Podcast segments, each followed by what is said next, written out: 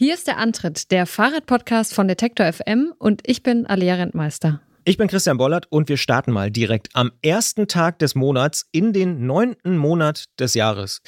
Bevor wir so richtig starten, will ich im Namen von Gerolf und dem gesamten Antritt-Team mal allen Unterstützerinnen und Unterstützern bei Steady und bei Apple Podcasts danken, denn nach zwei Jahren mit einem sehr, sehr gleichbleibenden Preis, der war nämlich immer stabil und überall gleichzeitig steigenden Preisen, sind auch wir, wie zuletzt übrigens auch tatsächlich meine Zahnärztin bei der Zahnreinigung in dieser Woche, gezwungen gewesen, die Preise anzupassen. Ganz konkret heißt das, die einfachste Möglichkeit, uns zu unterstützen, kostet jetzt 3 Euro im Monat anstatt 2,50 Euro. Dafür bekommt ihr aber weiterhin immer die zweite Episode im Monat eine Woche früher als alle anderen. Dementsprechend sind wir sehr, sehr dankbar, dass da so viele bei Steady beispielsweise dem zugestimmt haben und eben auch bei Apple Podcasts. Also danke dafür. Und Alea, dieser kleine Fahrradpodcast hier, den so viele Menschen da draußen auch unterstützen, der begleitet dich mehr als die meisten Hörerinnen und Hörer vielleicht vermuten könnten.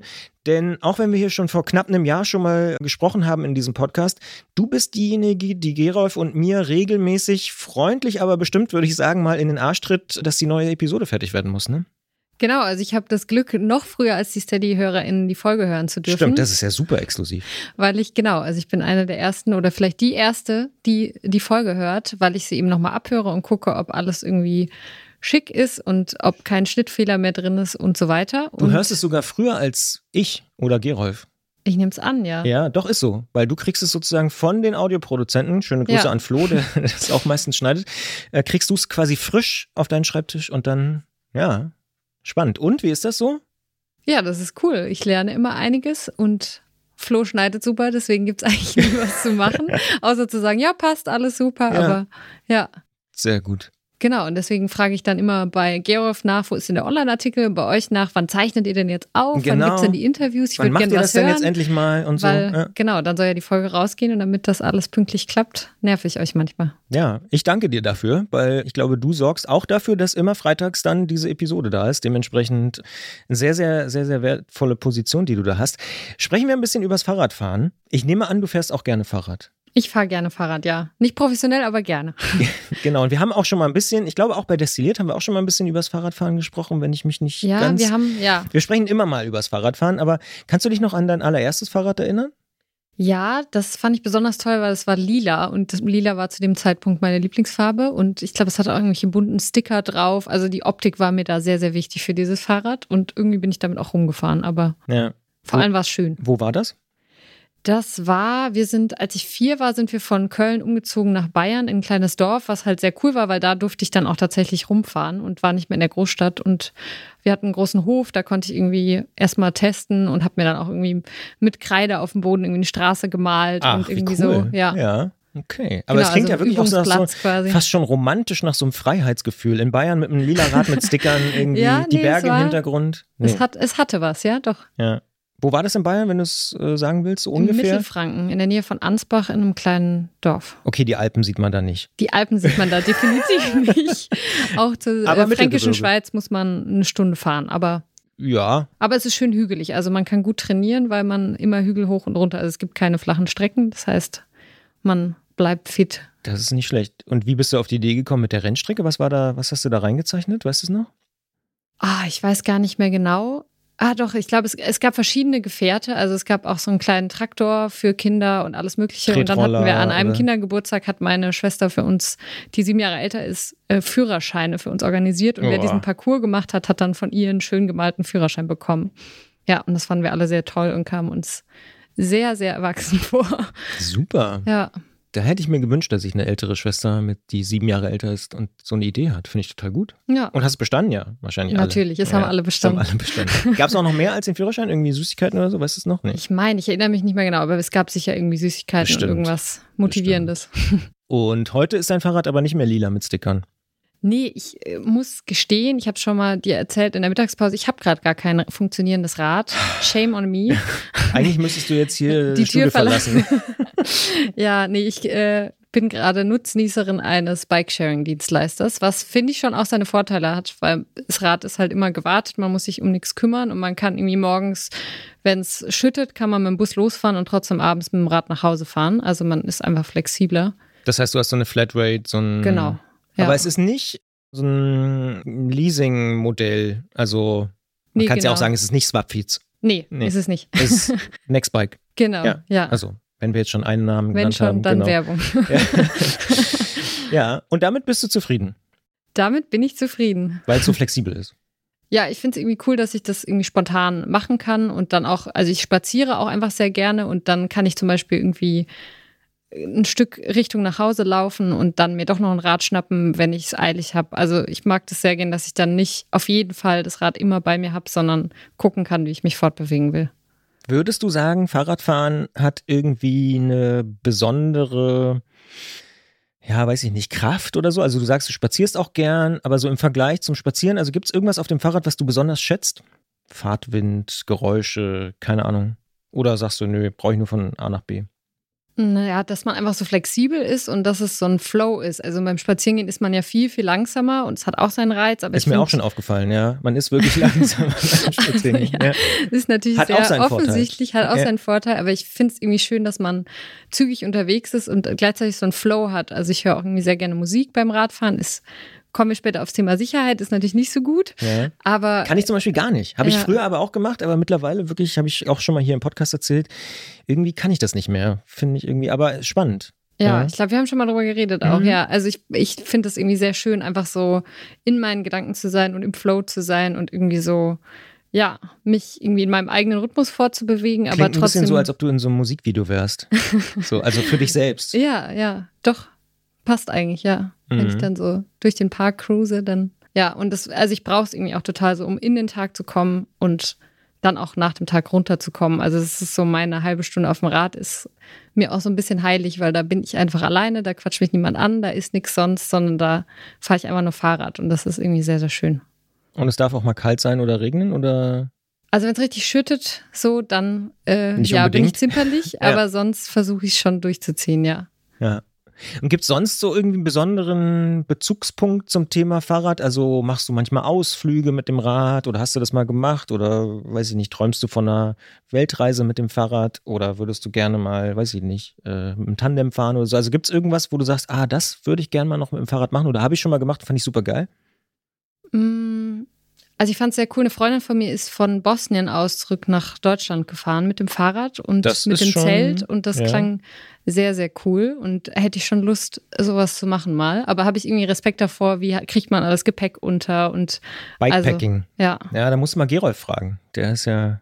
Der, Experte. Ja, der absolute, ja, ja, absolut. Also einer, ein, ein Experte, aber es gibt natürlich noch Leute, die sich noch viel besser auskennen. Aber ich habe mir immer gemerkt, abgesägte Zahnbürste zum Beispiel. Das abgesägte ist das, Zahnbürste. Ja, damit ziehe ich Gerolf immer ein bisschen auf, weil, weil er tatsächlich, weil du sparst Platz und Gewicht. Wenn Verstehe du deine Zahnbürste absägst, dann Also einfach, dass man wirklich nur den Ja. obersten Part hat. genau zum Putzen. Also so serious ist das. Ist es serious, es. natürlich. Okay, also Ja. jedes Milligramm zählt. Naja, weil du, Ja, schon, du musst es schon. ja irgendwo verpacken. So, Ja. und ich habe das schon, also es ist natürlich nur ein Bild, so, aber es ist mir dadurch klar geworden, du musst reduce to the max, um mal so im Englischen zu bleiben. Ne? Also alles, was weg kann, kann weg. Und der Stiel, den brauchst du eigentlich nicht unbedingt.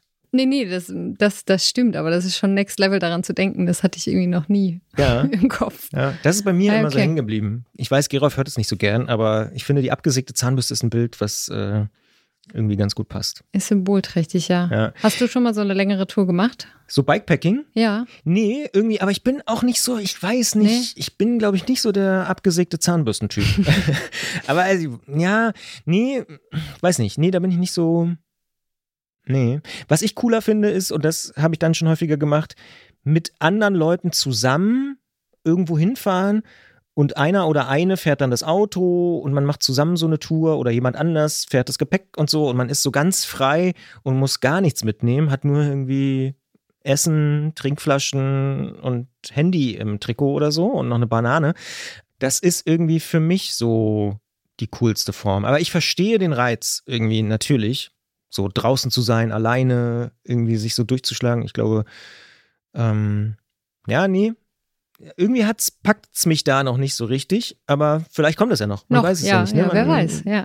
Entwickelt sich ja auch irgendwie weiter und so. Und, aber du sagst, das könntest du dir schon mal vorstellen, so eine Bikepacking-Tour. Muss ja nicht gleich vom Balkan äh, zurück nach Deutschland sein. Ja, ich glaube, ich würde mit einer kleineren Route anfangen. Zum um Beispiel nach gucken, Thüringen gefällt. so. Zum Beispiel nach Thüringen, Ja. genau. Und ja, vielleicht kann ich ja echt mal bei Gerolf ein paar Tipps einsammeln, weil das wäre eher meine Hürde, dass ich denke, ah, ich weiß gar nicht, worauf ich achten muss und wie es abläuft und da kann dir Gerolf weiterhelfen, da bin ich mir ziemlich sicher. Ich würde sagen, fangen wir an. Es ist Zeit für die erste September-Ausgabe vom Antritt und das geht so.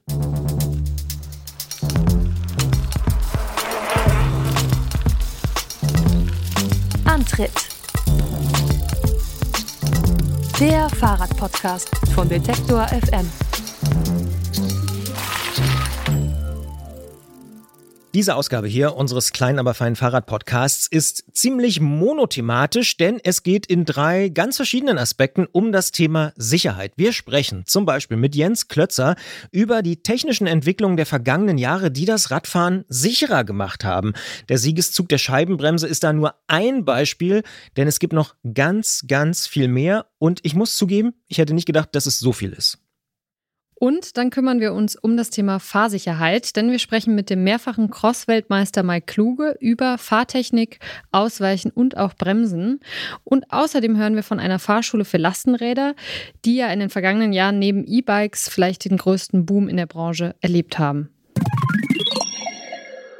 Das Wetter in den letzten Tagen hat uns ja zumindest hier und da schon mal so einen Vorgeschmack auf den nahenden Herbst gegeben. Viele Leute denken da an nasses Laub, rutschige Straßenbahnschienen oder natürlich Dunkelheit.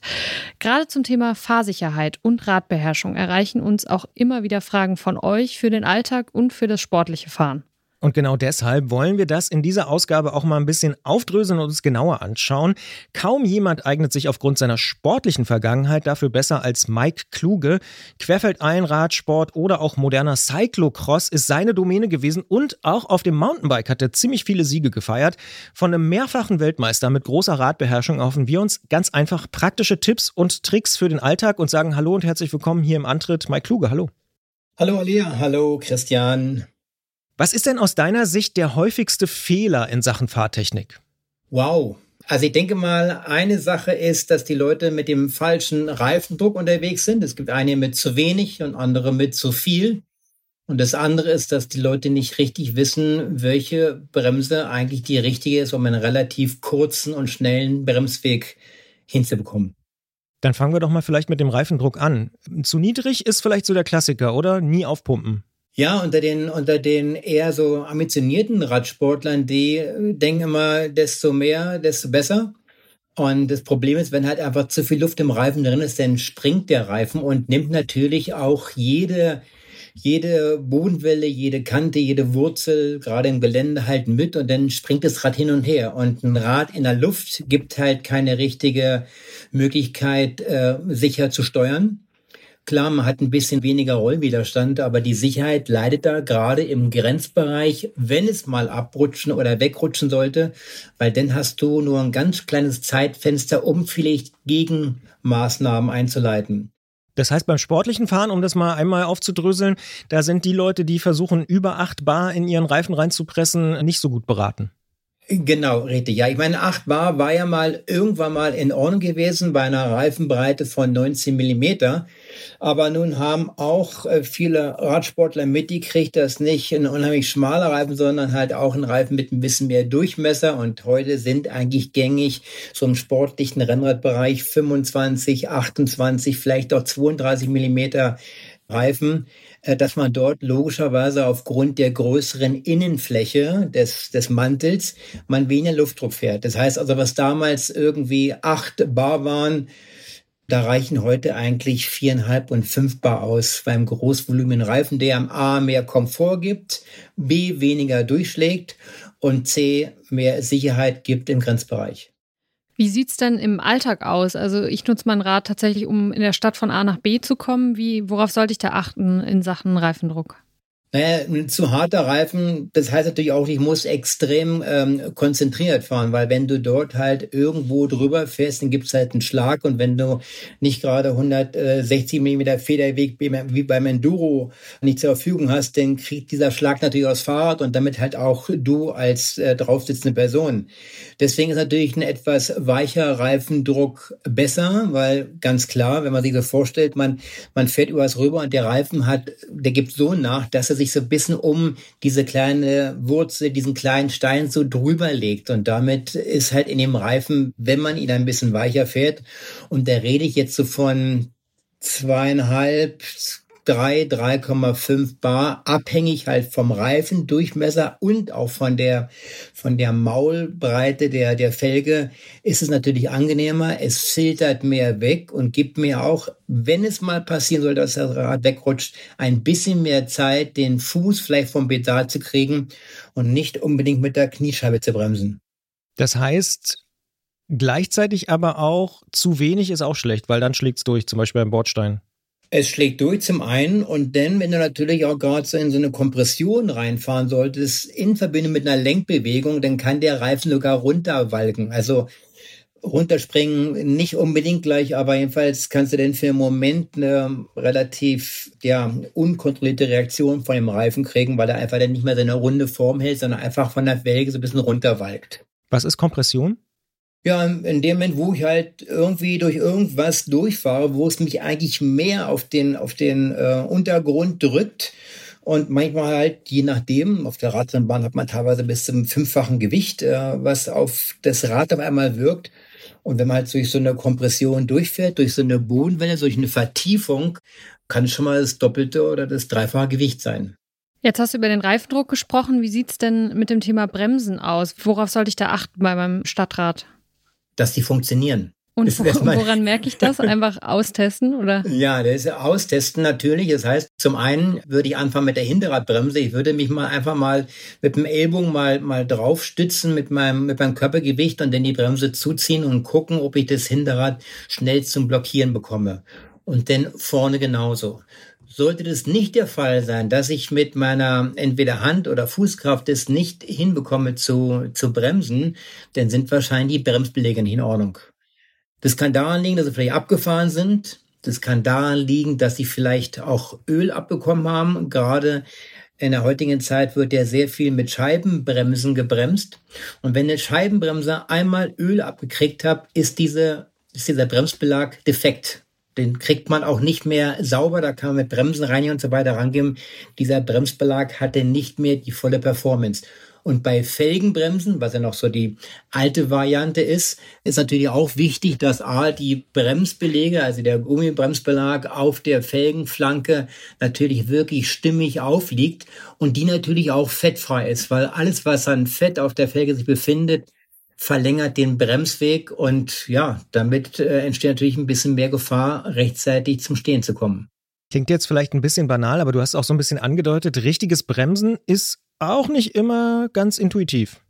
Ja, ich gebe nur bei meinen Bike-Events sehr oft auch diese Sicherheitstrainings und das erste, was wir machen dabei, ist halt das richtige Bremsen und ja, wenn ich jetzt mal die Frage stelle, was glaubt ihr denn? Bis zu wie viel Bremswirkung kriegt man denn aufs Vorderrad? Was glaubt ihr? Für, das, für die gesamte Bewegung sozusagen? Genau, Puh. genau. Bis zu wie viel? 50 Prozent? 70? 100? Na, 100 wäre, glaube ich, schlecht. Ja, das ist ein bisschen viel. 70 würde ich jetzt mal schätzen. Ja, 70 ist ähm, nah dran, Alea, aber es sind bis zu 100 Prozent. Weil in dem Moment, wo das Hinterrad abhebt, hängt die gesamte Bremswirkung auf dem Vorderrad. Natürlich soll man so bremsen, dass das Hinterrad auch auf dem Boden ist, um einfach damit eine zusätzliche Verzögerung zu, zu erzielen. Aber wenn du halt extrem hart, auch unter dem Stressaspekt und der Angst, die natürlich dazukommt, zu hart bremst, geht immer mal das Hinterrad hoch und dann hängt in dem Moment alles praktisch an dem Vorderreifen, also zu 100 Prozent. Und das heißt natürlich, die meisten neigen denn zu dem fatalen Gedanken, dann werde ich mal noch mehr bremsen, um mir noch mehr Sicherheit zu verschaffen.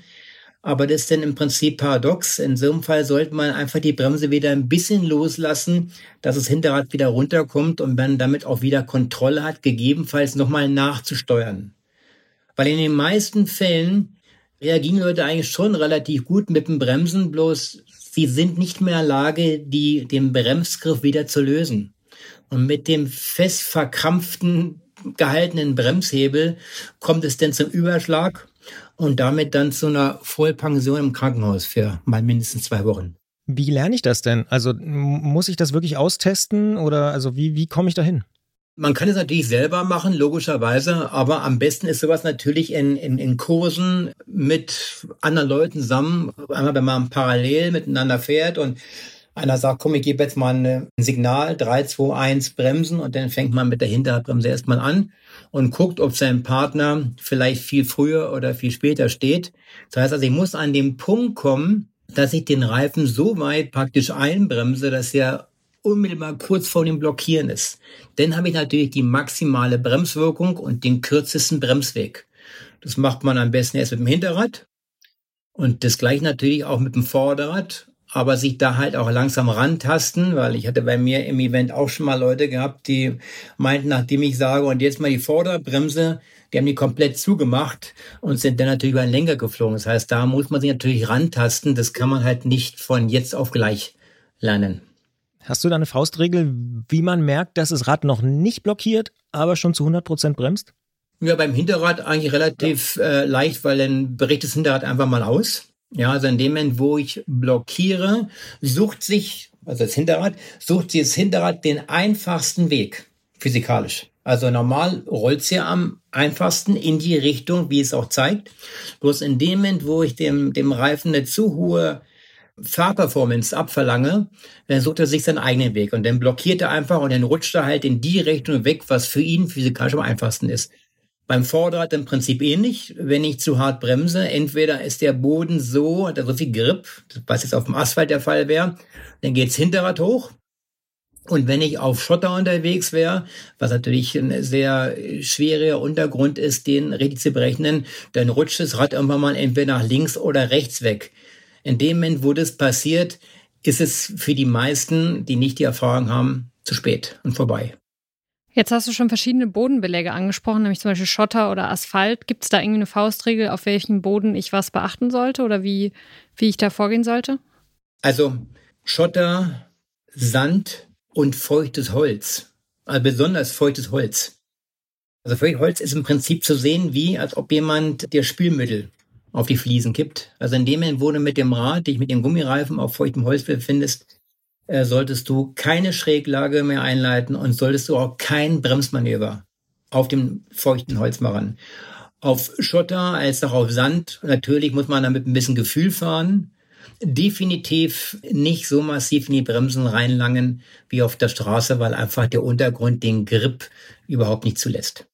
Jetzt sind wir schon beim Thema Fahren. Du hast gesagt, Ausweichen ist auch sehr, sehr wichtig im, im Vorgespräch, was wir geführt haben. Was ist denn richtiges Ausweichen? Wie kann ich denn das lernen? Bestes Beispiel, ich habe es auch bei mir auf meiner Website drauf, da kann man sich sowas ansehen, wie ich das auch mache, weil manchmal erklären ist es relativ schwierig, aber ich versuche es trotzdem mal. Man, jeder kennt Situationen, er fährt dem Auto im Straßenverkehr, es geht plötzlich eine Autotür auf und Bremsen ist Tatsache zu spät, weil die Tür unmittelbar vor uns aufgegangen ist dann gibt es, um dort daran vorbeizukommen, nur eine und schnelle Möglichkeit. Das ist die, etwa nennt man es beim Motorradfahren Countersteering oder ich nenne es paradoxe Lenkbewegung. Das heißt, ich muss erstmal für eine Mikrosekunde in Richtung der Gefahr lenken. So in dem Moment, wo ich in die Gefahr lenke, kippt das Fahrrad automatisch weg von dem Auto. Und in der unmittelbaren nächsten, äh, in den nächsten Moment kann ich dann praktisch das Ausweichmanöver, das eigentliche, nach links um die Autotür ausweichen einleiten. Weil wir fahren ja nicht im Auto statt auf vier Rädern, sondern wir fahren auf dem Fahrrad. Und wenn wir geradeaus fahren, sitzen wir zentral auf dem Rad drauf. Das heißt, wenn ich eine Linkskurve fahren will, muss ich erstmal, in dem Fall, wenn so eine Tür aufgeht, super schnell mein Gewicht nach links kriegen. Und es geht nur mit diesem paradoxen Lenken, also nach rechts einschlagen, dann kippe ich oben nach links und im unmittelbaren nächsten Moment kann ich dann nach links einlenken. Da gibt es noch ein paar weitere Sachen, die man beachten muss, aber das wäre jetzt, glaube ich, hier zu viel Information. Ja, aber es ist, glaube ich, tatsächlich für viele Leute ungewöhnlich, dass man Richtung Gefahr sozusagen erstmal lenken muss. Ja, ja, definitiv. Und ähm, ich erlebe das äh, oft, wenn ich von hinten komme, so auf äh, asphaltierten Wirtschaftswegen, wo Ehepaare mit ihren E-Bikes unterwegs sind.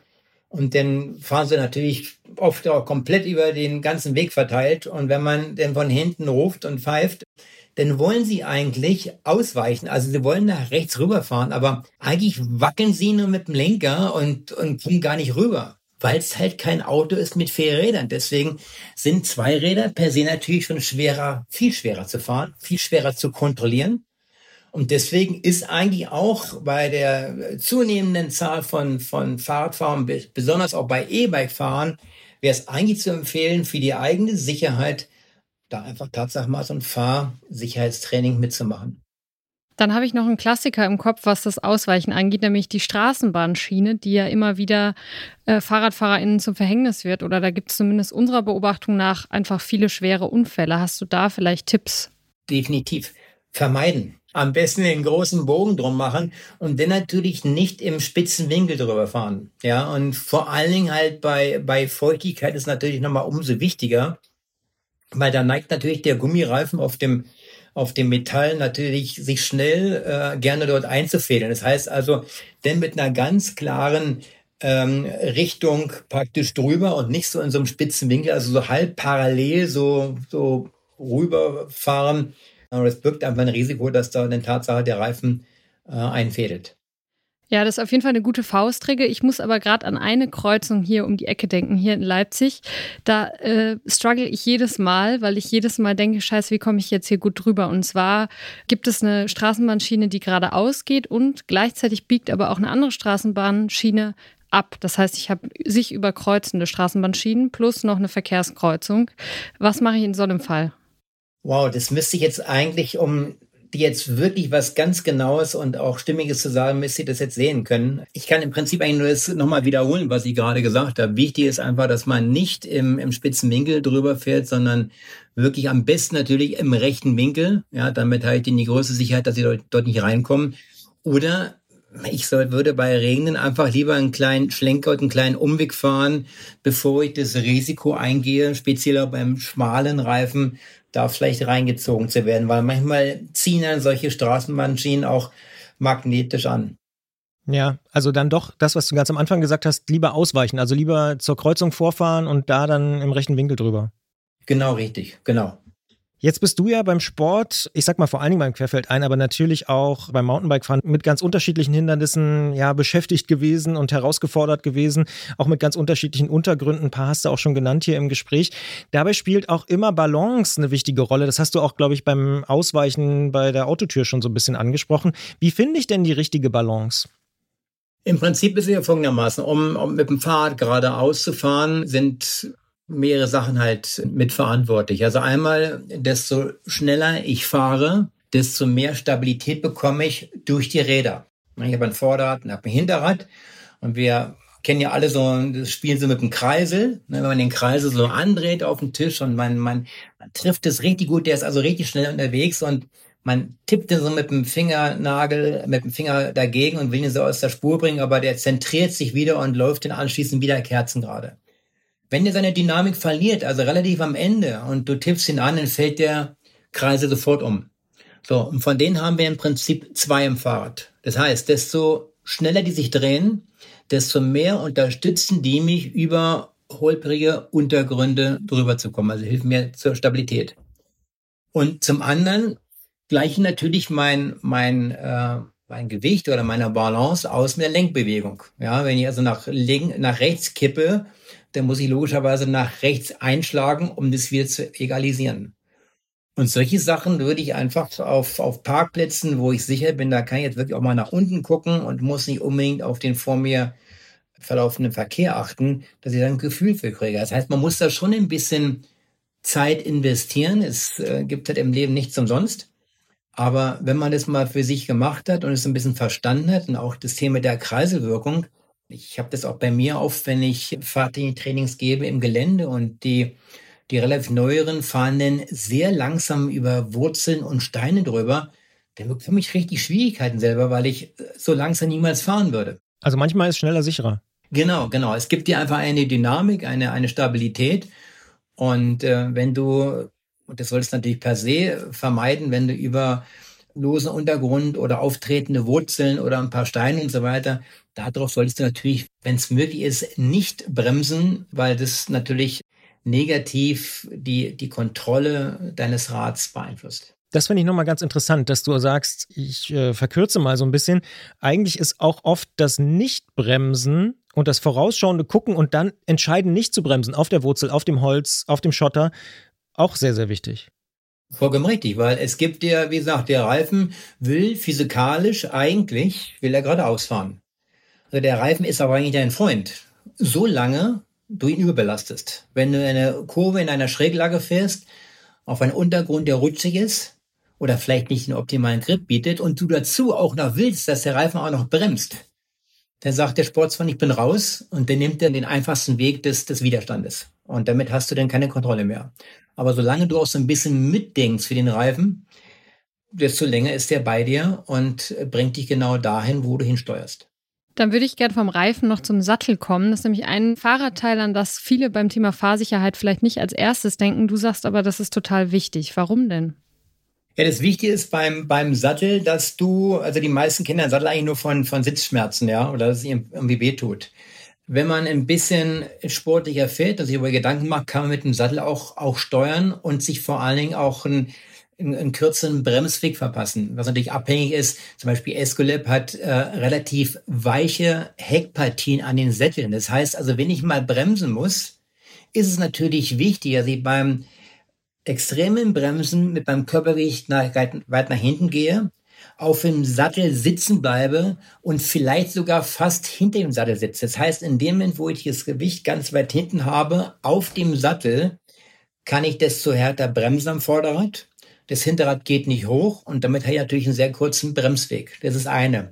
Wenn Steilberg hoch geht, ist auch wieder wichtig, dass ich eine Nase habe am Sattel, die mir eine Auflagefläche bietet, auf der ich auch sitzen kann ohne Schmerzen zu bekommen.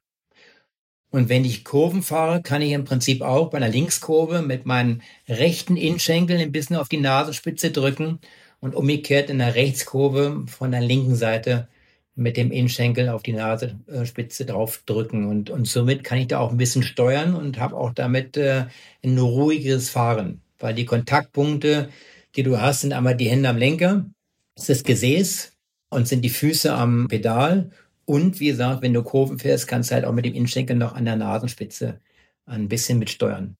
Warum kann ich denn mit den Innenschenkeln an der Nasenspitze steuern? Ja, du kannst im Prinzip damit so ein bisschen Druck auch nach vorne ausüben, weil die, die Sattelspitze steht ja über dem äh, Seatpost, äh, Sattelstütze. So, und damit habe ich ja vorne ein bisschen Druckpunkt, also ich habe ein bisschen Hebelkräfte. So, wenn ich jetzt von oben dort drauf drücke, drücke ich automatisch das Fahrrad vorne ein bisschen weiter runter. Und um eine Kurve zu fahren, um keinen Gripverlust zu haben, muss ich natürlich das Fahrrad vorne runterdrücken, also mehr Gewicht nach vorne bringen, was ich natürlich auch per se dadurch erreiche, dass ich nach vorne rutsche und damit praktisch mehr Gewicht auf den Handballen und damit auf den Lenker übertrage. Ein Ding, an das fast alle denken, wenn es um Sicherheit geht, ist natürlich der Helm, gerade wenn es schneller und vielleicht auch ein bisschen gefährlicher wird. Wann sitzt denn so ein Helm richtig? Da habe ich auch schon alles gehört. Ja, bei der Tour de France soll man vielleicht nicht gerade zugucken äh, und sich abgucken, wie die Jungs da unterwegs sind, weil die haben teilweise den Helmgurt, der hängt wie so eine, wie so eine Goldkette, lose am Kinn runter. Der Helmgurt unten sollte erstmal, da sollten vielleicht noch zwei Finger so durchpassen. Also sollte jetzt nicht so eng sein, dass ich keine Luft mehr kriege und nicht mehr schlucken kann. Aber er sollte schon relativ dicht äh, unter dem, unter dem Kinn sein. Und dann sollten natürlich die Gurte, die rechts und links vom Helm runterkommen, also vor und hinter dem Ohr, sollten auch anliegen und zwar gleich anliegen. Und zwar so, dass wenn man vorne praktisch äh, mit dem Handball einfach mal gegen den Helm drückt, dass der Helm sich nicht komplett runterzieht und auf einmal im Nacken hinten hängt. Was man auch nochmal zusätzlich einstellen kann und was eigentlich alle hochwertigen Helme heutzutage haben, nochmal eine, eine Helmjustierung ähm, am, am Hinterkopf. Damit kann ich im Prinzip den Spanngurt, der praktisch um den Kopf komplett einmal äh, rumgeht, da auch nochmal den, den Helm fixieren und genau auf meine Größe einstellen. Auch wieder so, dass dir nicht die Adern rauskommen, aber so, dass er schon, ich sage mal, wie so eine Baseballmütze so drauf sitzt. Ja, und wenn man die Sachen beachtet, dann verrutscht der Helm wenig und dann hat man natürlich auch denn die volle Funktion und Sicherheit, wenn man mal hinfällt, weil nichts wäre ungeschickter, wie wenn ich den Helm aufhabe, der Gurt ist lose, die Einstellung stimmt nicht und der Helm rutscht mir runter und ich habe dann trotzdem nachher eine Beule am Kopf und das Tragen war umsonst. Also nicht zu lose, aber Abdrücke sollte man auch nicht bekommen. Ja, ich meine, im, im Sommer, wenn es redlich heißt und so weiter, dann lässt sich das äh, nicht, nicht ganz vermeiden. Aber ja, da muss, ist jeder selber eigentlich gefordert. Will er die Sicherheit für sich haben, für den Fall des Falles und äh, keiner wird ja sagen, wann es mal der Fall sein wird, sondern er passiert einfach und dann musst du halt dein Material oder in dem Fall dein Helm ähm, ja richtig eingestellt haben. SportlerInnen fahren ja oft auch mit Radhandschuhen. Im Alltag habe ich das tatsächlich noch relativ selten beobachtet. Wann sind die denn aus deiner Sicht empfehlenswert? Wenn man stürzt, wäre das gut, die anzuhaben, weil als Rennfahrer ist das Schlimmste, wenn du mal irgendwie doch mal stürzt und du rutschst mit der Handfläche über die Straße oder vielleicht ungünstigerweise sogar über einen Schotter und hast die Handflächen offen, bis diese Hornhaut innen wieder verheilt ist, geht mal, ich würde mal sagen, anderthalb, zwei Monate. Und bis dahin, ich meine, wie oft man sich die Hände wäscht und so weiter, erst dann fällt einem eigentlich auf, wie oft man seine Hände eigentlich braucht. Und für mich auch ein bisschen unverständlich, weil auch viele Straßenprofis fahren ohne Handschuhe. Die Aussagen sind denn, sie brauchen mehr Gefühl, aber ich glaube, wer den richtigen Handschuhpartner sich aussucht, der hat da optimales Gefühl. Aber ich möchte einfach nicht das Problem haben, dass ich nach dem Sturz vielleicht Prellungen, die lassen sich nicht vermeiden, aber durchs Tragen des Helms und durch Tragen der Handschuhe kann ich erstmal somit meine Verletzung erstmal weitestgehend ähm, reduzieren. Ja, also das ist, glaube ich, sehr nachvollziehbar, was so den, den ambitionierten Sport angeht. Aber gleichzeitig muss man vielleicht dann im Alltag eigentlich keinen, keinen Handschuh tragen, es sei denn, ich habe große Angst, äh, hinzufallen. Ja, ich hatte ja gesagt, ja vorhin schon, man kann sich den Moment nie aussuchen, ne? Ist ja leider nicht, wünscht er was sondern die Sachen, die passieren einfach mal. Und die Handschuhe, die heute auf dem Markt sind, die sehen ja eigentlich schon richtig cool aus und gibt's auch in allen Farben und Formen und belüftet und so weiter. Also ich fahre immer mit Handschuh. Auch, auch zum Bäcker? Nein. Okay, gut, stimmt, nicht immer. Also fast immer. Zum Bäcker fahre ich nie mit Handschuhen, aber wenn jetzt sonst so ein bisschen, ich sage mal, alles, was so über drei, vier Kilometer geht, da fühle ich mich einfach wohler. Ich kann doch nicht ohne Brille fahren. Ja, ich möchte auch jetzt mal irgendwelche Fliegen ins Auge fliegen und du den irgendwie hektisch an den Augen rumwischt und und ich habe schon genug Stürze gehabt und ich denke mal, ich bin auch noch gesund und am Leben, weil ich Helme getragen habe, wo mir im im Helm zwei Steine so in Murmelgröße drin steckten. Wenn ich dort so auf den Kopf gefallen wäre, ich weiß nicht, ob ich da noch mal so aufgestanden wäre. Gibt es bei dir Situationen, wo du so im Alltag denkst, oh Gott, den würde ich gerne mal Fahrsicherheitstraining geben?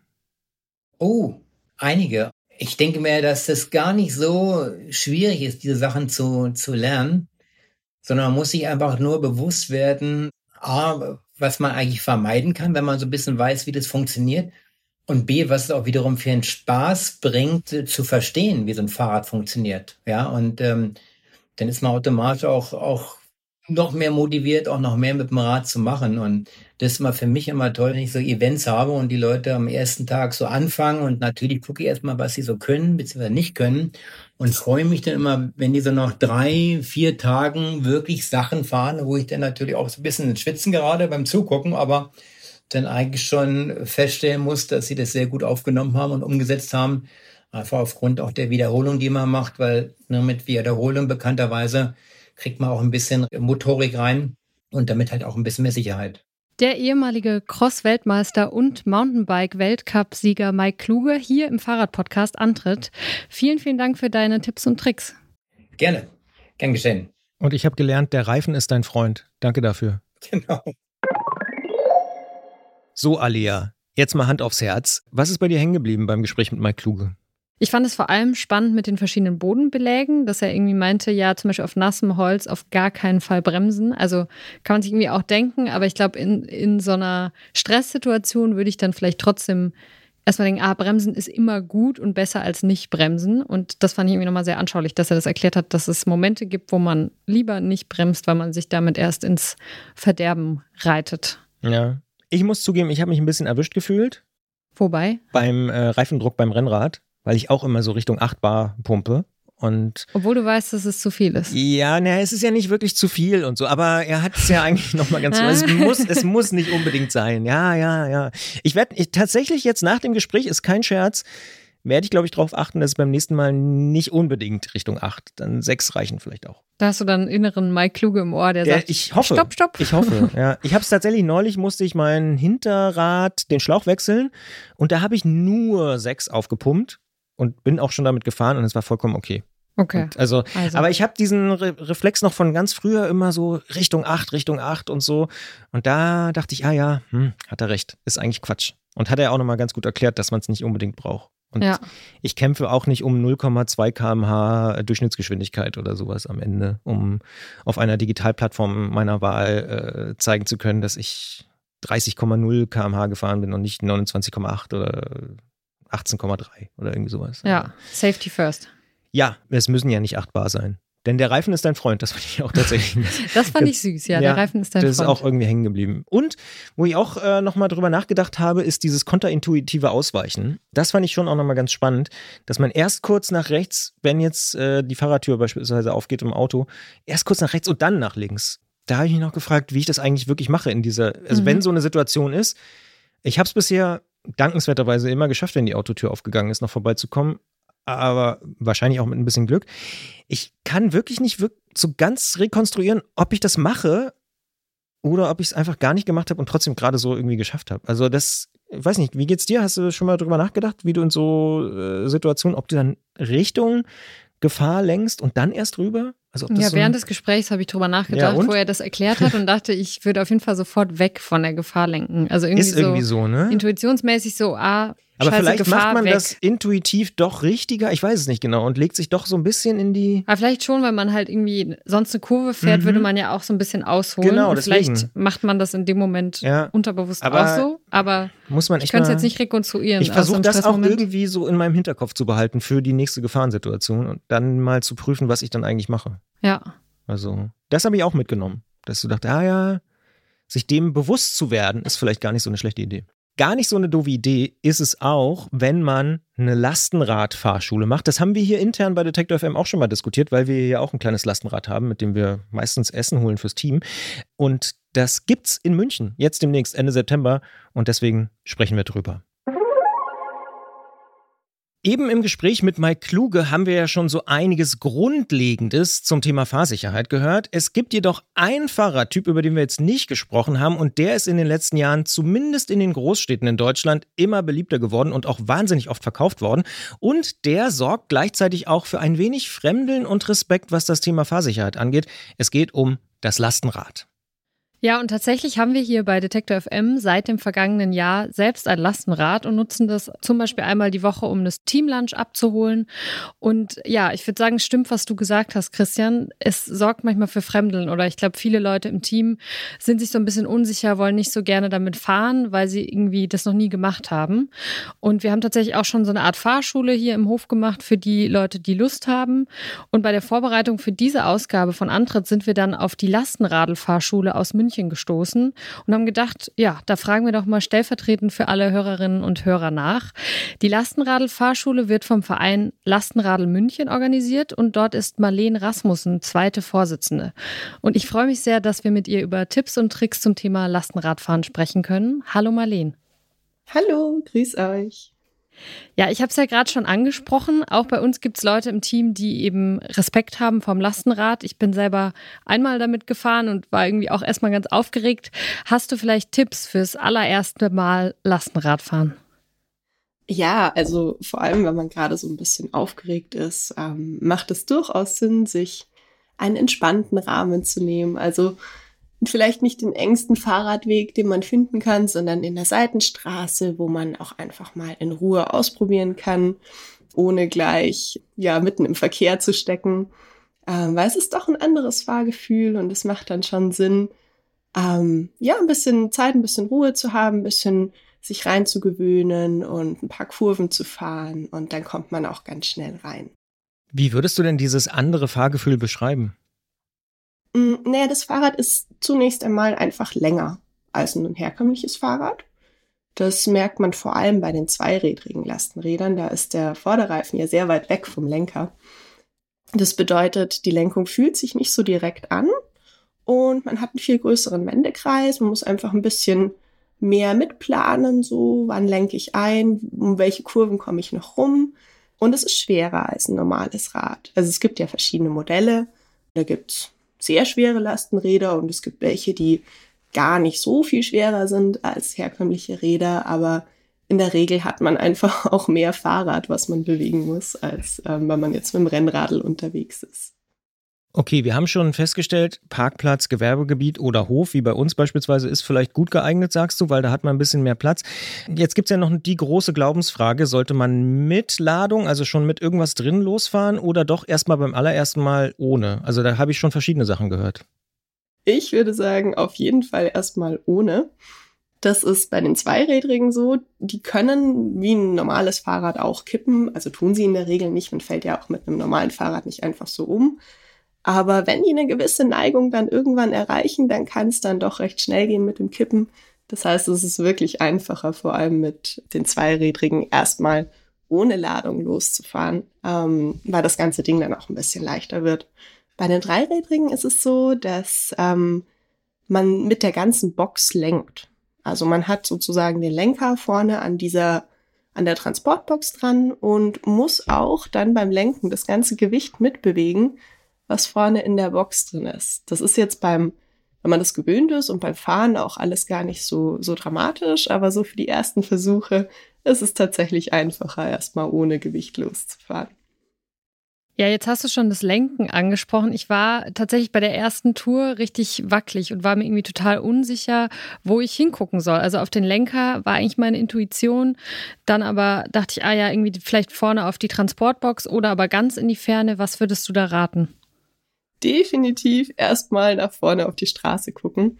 Bei den Zweirädrigen ist es so, dass es fast ein bisschen aussieht, als würde die Box schwanken, wenn man ähm, lenkt. Das heißt, äh, ja, das kann erstmal verwirren. Deswegen macht es durchaus Sinn, erstmal nach vorne zu gucken. Dann sieht man, wo man hinfährt. Man bekommt ein Gefühl dafür, wie sich das alles so bewegt. Und dann kann man auch natürlich vorne auf die Box mal gucken. Aber für die ersten Fahrversuche definitiv geradeaus, weil es fällt einem dann auch viel leichter, auch wirklich geradeaus zu fahren und äh, keine Schlangenlinien zu fahren. Aber da kann ich Alia nur recht geben. Ich erinnere mich auch an meine ersten Lastenradtouren. Da war ich auch noch irgendwie so ein bisschen unsicher und musste erst mal lernen, ich sag mal, nicht auf den Lenker zu gucken, sondern wirklich nur nach vorne. Ja, ja, das ist erstmal, ja, man hat den Impuls, so nach unten zu gucken. Das haben wir auch bei den Fahrschulen bemerkt. Das machen ganz, ganz viele Leute. Aber es fällt wirklich leichter, genau nach geradeaus zu schauen. Jetzt gibt es ja auch E-Lastenräder. Da habe ich mich gefragt, was sollte man denn da beim Eingewöhnen beachten? Ja, da gibt es verschiedene Modelle. Ähm, in der Regel haben E-Lastenräder sehr starke Motoren, weil man ja auch viel, viel Sachen damit bewegt und viel Gewicht dabei hat.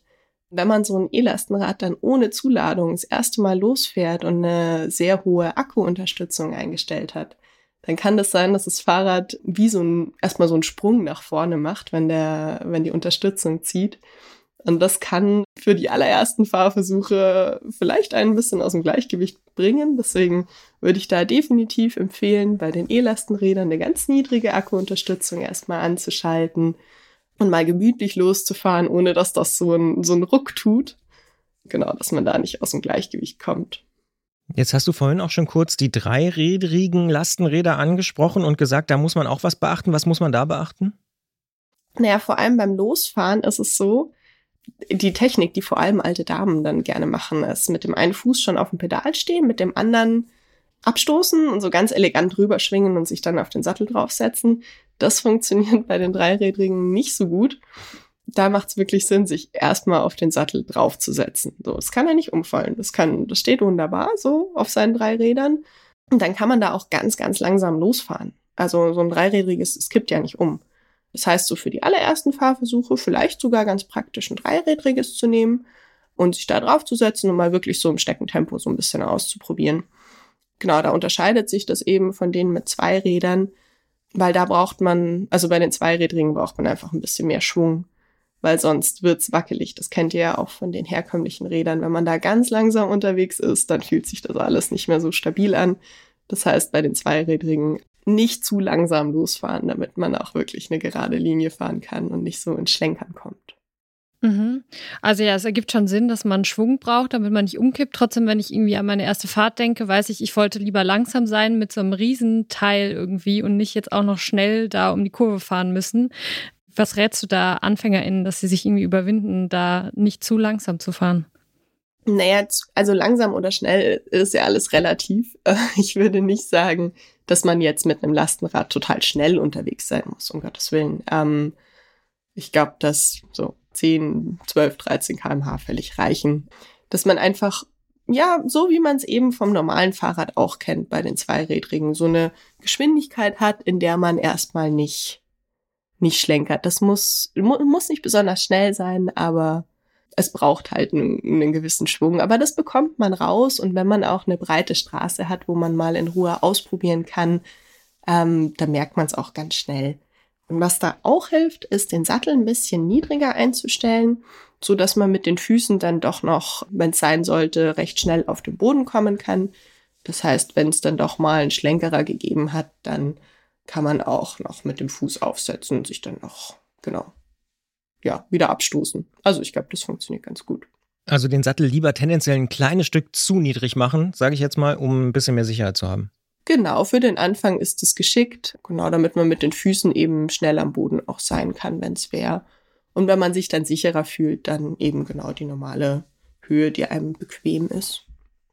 Kommen wir noch zu einem anderen Thema, weil es ist ja auch ein bisschen komisch für alle Leute, glaube ich, die zum ersten Mal Lastenfahrrad fahren, dass das irgendwie ja doch dann länger ist. Wir haben das mit dem Blick angesprochen, Ali hat es ja erwähnt, aber gleichzeitig hat man natürlich auch einen größeren Wendekreis. Wie kriege ich den denn irgendwie besser, ja, gefühlt wahrgenommen? Ich glaube, das ist eine Übungssache. Also das ist einfach was, wo man mal irgendwie einen Tag lang mit einem Lastenrad unterwegs sein muss und einfach mal ein bisschen Kurven fahren und mal schauen, wann muss ich wie einlenken. Es gibt da auch wieder ganz unterschiedliche Modelle.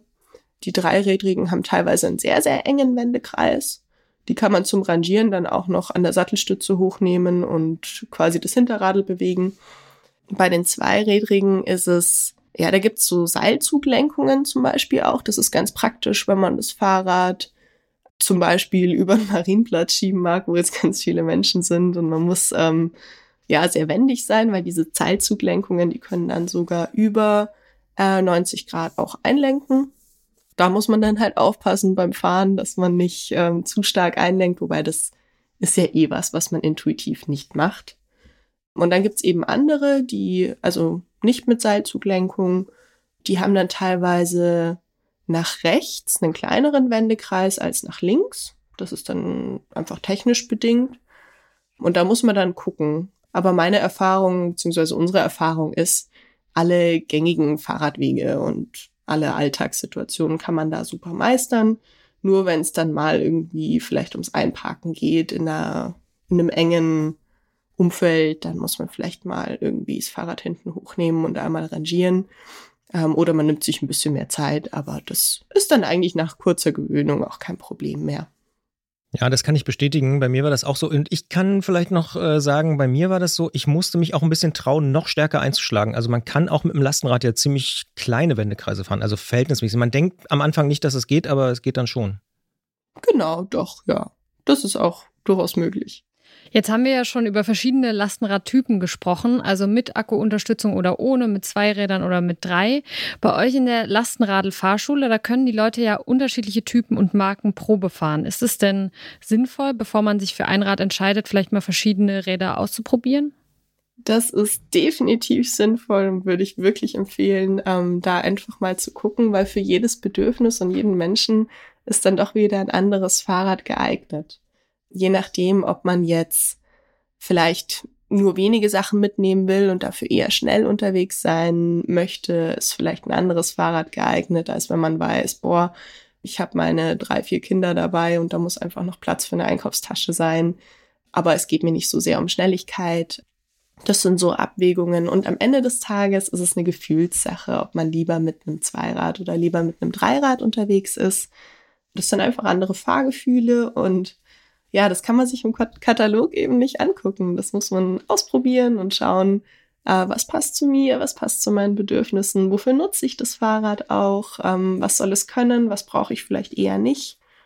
Ja, nachdem es einfach auch so eine Fülle gibt an verschiedenen Lastenradmodellen ist es dann schon wichtig, einfach mal so ein Gefühl dafür zu bekommen, wie fährt sich das denn wirklich? Weil es eben einfach nicht, nicht ganz so intuitiv ist wie, wie ein normales Fahrrad. Hast du denn einen persönlichen Favoriten? Also du musst ja keine Marke nennen, aber so vom Typ her? Ja, also ich komme total gut zurecht mit zweirädrigen Lastenrädern. Ähm, die finde ich einfach, ja, leichter, ähm, wendiger, und man hat dann doch je nach Modell auch den, das Gefühl, man ist gar nicht mit so viel Fahrrad unterwegs, sondern es ist irgendwie, es passt überall noch durch, auch so zwischen diesen Feuerwehrpollern kommt man auch super durch. Äh, man kann es entspannt abstellen, es geht nicht so im Weg um und ja, es gibt ja auch gerade in München einfach noch super enge Fahrradwege und wenn einem dann doch mal jemand entgegenkommt, dann ist mir das angenehmer, ähm, wenn das ein schmales Fahrrad ist. Genau, deswegen die schmalen Zweirädrigen, glaube ich, da, da habe ich mich ein bisschen verliebt. Euer Verein, der engagiert sich ja auch sehr stark in der freien Lastenrad-Community. Die war hier im Antritt auch schon öfter Thema. Was macht denn für dich persönlich den Reiz dieser freien Lastenräder aus? Was ich total schön finde, ist gemeinschaftliches Teilen so in, in den Vordergrund zu stellen. Also es geht uns nicht darum, irgendeinen Service zur Verfügung zu stellen oder dass Leute gegen Geld irgendwas machen können oder machen müssen. Ja, wir wollen zeigen, wie funktioniert das, wenn man, wenn man sich gemeinschaftlich um etwas kümmert, wenn man vielleicht auch mal, ja, einen Reifen aufpumpt oder was halt immer auch noch ansteht, ohne dafür bezahlt zu werden, weil, ja, es ist ein gemeinschaftliches, ehrenamtliches Projekt und das schätze ich total daran. Wie ist es eigentlich bei euch in München? Also wenn ich so unterwegs bin in Hamburg, in Berlin, hier auch in Leipzig vor unserer Haustür, dann ist echt krasser Lastenradboom in den letzten Jahren. Ist das in München auch so? Absolut. Ich habe den Eindruck, es kommen immer mehr. Es gab ja auch jetzt eine Förderung von der Stadt München für E-Lastenräder. Hm, das hat vielleicht da auch noch mal ein bisschen gezogen. Ich finde es total schön, weil es gerade in der Stadt eben eine super, super Möglichkeit ist, ja individuell unterwegs zu sein, aber trotzdem Sachen noch mitnehmen zu können ähm, und eben das Auto nicht zu brauchen. Ähm, und da ist das Lastenrad ja gerade im städtischen Kontext einfach total, total praktisch, ähm, total aktuell auch und schont Mensch, schont Natur, schont das Stadtklima. Marlene Rasmussen hier im Antritt. Sie ist zweite Vorsitzende des Vereins Lastenradel München und der Verein organisiert am 23. September die Lastenradel Fahrschule beim Viertelfest im neu entstehenden Stadtquartier Neufreimann im Norden von München. Wer da zufällig am 23. September in der Nähe sein sollte, schaut doch gerne mal vorbei. Und ich sage und wir sagen vielen Dank für das Gespräch und vor allen Dingen auch für das Mutmachen, Lastenrad zu fahren. Ja, vielen Dank. Vielen Dank zurück. Ja, du hast mir verraten, dass du schon regelmäßiger Lastenrad fährst. Wann nutzt du das denn vor allem? Hm, das ist ganz spannend. Ich habe es, glaube ich, oh, weiß gar nicht, habe ich es hier schon mal erzählt. Ich habe das aller, allererste Mal mir ein Lastenrad, auch ein freies Lastenrad hier ausgeliehen, äh, in Leipzig zum Geburtstag feiern. Ich habe dankenswerterweise im Sommergeburtstag oder im Spätfrühling, ist egal. Und da wird relativ oft äh, im Park gegessen. Erst Kuchen und dann irgendwie grillen oder so. Und ich habe mich schon immer so ein bisschen über die Logistik äh, Sorgen gemacht. Wie kommt man dahin? Nimmt man sich dann ein Carsharing-Auto, fährt an den Park, trägt das ganze Zeug darüber und so. Und dann kam mir irgendwann die Idee, hä, du bist ja ein bisschen doof, du machst einen Fahrradpodcast, du könntest dir auch ein Lastenrad ausleihen. Habe ich dann vor ein paar Jahren mal gemacht. Knaller. Freies Lastenrad ausgeliehen fürs Wochenende, damit in den Park gefahren und du kannst ja direkt an die Stelle fahren, wo du nachher am Ende sein wirst, wo deine Decken ausgebreitet sind. Das heißt, ja, das dachte ich gerade. Du kommst wohin, wo du mit dem Auto halt nicht mega. hinkämst. Und du ja. musst dich nicht so abpuckeln und irgendwo hintragen und du musst noch nicht fünf Leute fragen, die das Auto mit ausräumen und die müssen dann auch noch 500 Meter laufen in der Hitze und sind irgendwie schon völlig fertig und so, sondern du rollst einfach mit dem Lastenrad dahin. Vielleicht musst du auch zweimal fahren oder dreimal fahren, aber ist eigentlich vollkommen wurscht. Dann sitzt da jemand und passt auf die Sachen auf oder räumt schon mal aus und so. Das war der erste Moment, wo ich gemerkt habe, Lastenrad ist richtig geil. Stimmt gar nicht. Gibt noch einen anderen Moment nämlich die 10 Jahre Detektor Podcast Tour. Da waren wir in Dortmund und dort hatten wir einen Antritt-Spezial Live-Podcast und da ging es auch um Lastenräder. Und ich wusste ja auch vorher schon, dass Lastenräder geil sind, aber tatsächlich haben mich die Kolleginnen und Kollegen dort mit dem Lastenrad danach zum Bahnhof gefahren. Und ich saß vorne drin. Ich saß vorne drin und es war so cool. Es war irgendwie auch so ein sehr entspannter, ich glaube, es war ein Herbsttag, also noch relativ angenehm. Und es wehte ein so der Wind und man musste ja gar nichts machen. Ich saß vorne Du selber. saß in der als, Box quasi. Ich saß in der Box. Du warst die Last. Ich war die Last und das war super. Und da habe ich schon gemerkt, ja, Lastenrad ist irgendwie geil. Das war so meine erste aktive Lastenrad-Erfahrung. Und seitdem bin ich auch tatsächlich ein paar Lastenräder gefahren. Hier unser Lastenrad, um mal äh, Teamessen zu holen. Freunde von mir haben auch Lastenräder. Und mit dem Hund, der hier auch schon immer mal aufgetaucht ist, bin ich auch schon Lastenrad gefahren mit meiner Freundin und so. Also ja, nee, Lastenräder haben sie mir in den letzten Jahren tatsächlich angetan und sind in vielen Punkten sehr, sehr hilfreich. Und ich kann nur Marlene da nochmal recht geben. Ich glaube, man muss vielleicht auch mal zwei, drei Lastenräder gefahren sein, um so auch die Unterschiede. Ne? Eher so das sportliche Rad, eher so das ganz große Gepäckrad oder das eher kompakte kleine, was fast sich fährt wie ein normales Fahrrad. Also, das ist echt nochmal ein Riesenunterschied.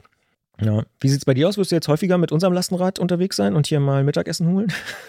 Ich glaube schon. Allerdings, ja, also ich glaube schon. Also beim ersten Mal hatte ich so eine richtige Hürde und dann hat dankenswerterweise unsere Kollegin Pauli gesagt, hey, kein Problem, ich komme mit, wir machen das zusammen. Und dann war sie noch dabei und war auf einem normalen Rad dabei.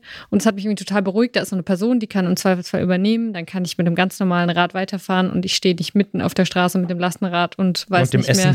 für dem 20 Leute. und kann nur noch weinen. So, Ja. nee, das war Oder noch besser, alles ist gut. umgekippt und auf der Straße irgendwie. Ja.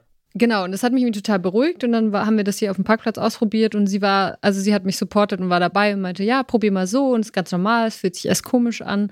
Also es war quasi auch eine kleine Mini-Fahrschule oder einfach, dass jemand dabei ist und man nicht alleine ist damit. Und eigentlich, das habe ich auch gedacht, so ein bisschen die Tipps von äh, Marlene auch berücksichtigt, denn hier auf dem Hof, da ist kein Verkehr, man kann relativ entspannt irgendwie fahren, man hat viel Platz, ist ein ganz guter Ort eigentlich, um zu üben. Ne? Genau, und sie hat mir auch gesagt, ah, guck in die Ferne. Ich habe erst den Fehler gemacht, auf den Lenker zu gucken. Das macht dich völlig verrückt und so. Also so, genau, sie hat viele Sachen schon abgeklappert, Mhm. die wir jetzt gerade auch nochmal gehört haben. Ja. Sehr, sehr gut. Stichwort abklappern. Wir klappern gleich nochmal, ich sag mal, die technischen Aspekte von Sicherheit ab, denn Jens Klötzer kommt ins Studio und spricht mit uns darüber, was sich in den letzten Jahren oder besser muss man sagen, eigentlich Jahrzehnten da so verbessert hat in Sachen Fahrradsicherheit und Technik. Gucken wir gleich drauf. Klingeln bei Klötzer. Die Technikfrage beim Antritt auf Detektor FM. In dieser Podcast-Ausgabe haben wir schon viel über Fahrsicherheit gehört und hier und da sind auch schon technische Aspekte und Entwicklungen angesprochen worden. Die Scheibenbremse zum Beispiel, der elektrische Antrieb oder auch die generell breiteren Reifen. Wir wollen es jetzt noch mal ein bisschen mehr sortieren und ja, strukturieren.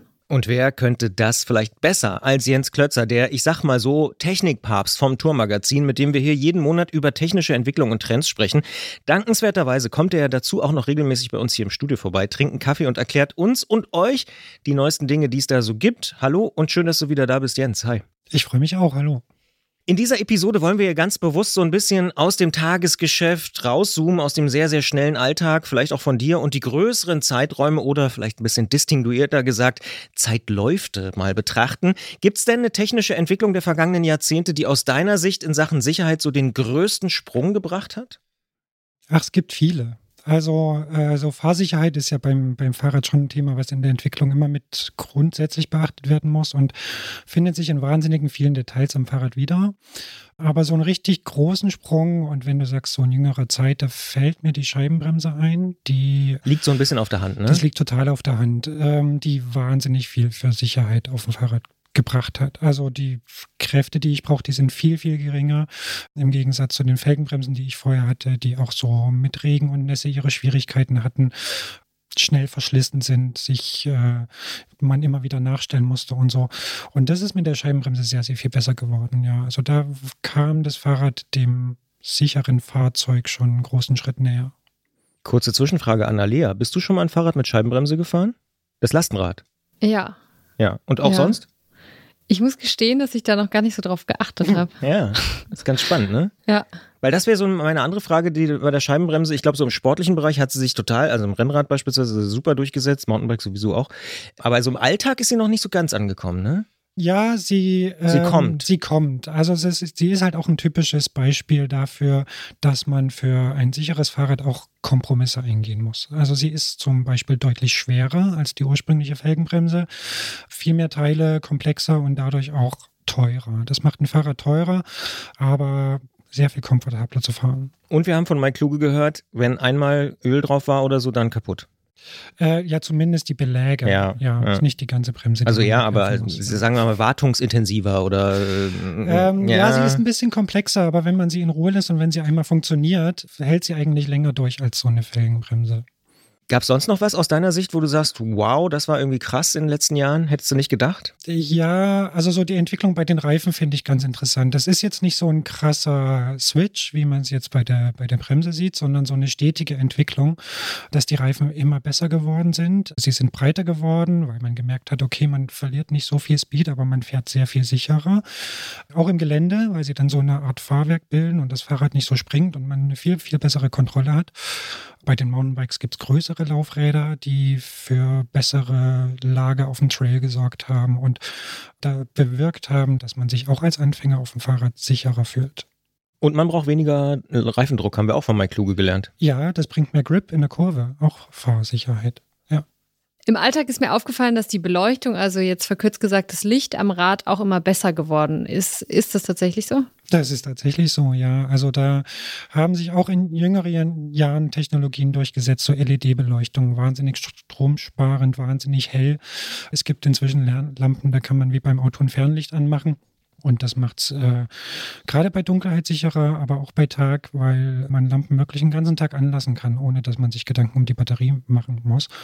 Und ja, ein beleuchtetes Rad sieht man auch bei Tag besser als ein unbeleuchtetes. Ja, ich fahre mittlerweile tatsächlich relativ oft auch am Tag, wenn es so ein bisschen diesig oder neblig ist oder so, äh, tatsächlich auch mit Licht. Zumindest ein Rücklicht, ja. Und im Stadtverkehr merkt man das auch deutlich, wenn man vorne eine Lampe hat, die, äh, wenn es nur eine kleine Funzel ist, äh, man wird sehr viel besser wahrgenommen. Und da kann ich Alea nur recht geben, das ist für mich so ein Sprung, muss ich ganz ehrlich sagen, wenn ich so durch den Park fahre oder so oder auch mal am Wochenende unterwegs bin, jetzt wo es auch wieder ein bisschen früher dunkel wird oder äh, später hell, je nachdem, das ist irgendwie auffällig, dass viele, viele Lampen viel, viel heller sind. Wir haben dieses Thema auch schon mal gehabt, dass einen viele auch blenden, weil sie irgendwie doof eingestellt sind. Aber es ist schon spürbar, finde ich. Also vor 10, 20 Jahren war das immer so Funzeln, die man so im Wald getroffen hat und heute sind es eher so Scheinwerfer. Ja, und es fahren auch viel, viel mehr Leute mit Licht, weil die viele Räder so ein Nabendynamo haben und eine völlig unkomplizierte Lichtanlage, die den ganzen Tag anbleibt, wo man sich nicht drum kümmern muss, wo der Dynamo nicht bei Regen irgendwie am Reifen lang rutscht und irgendwie das Kabel abgeht und sowas.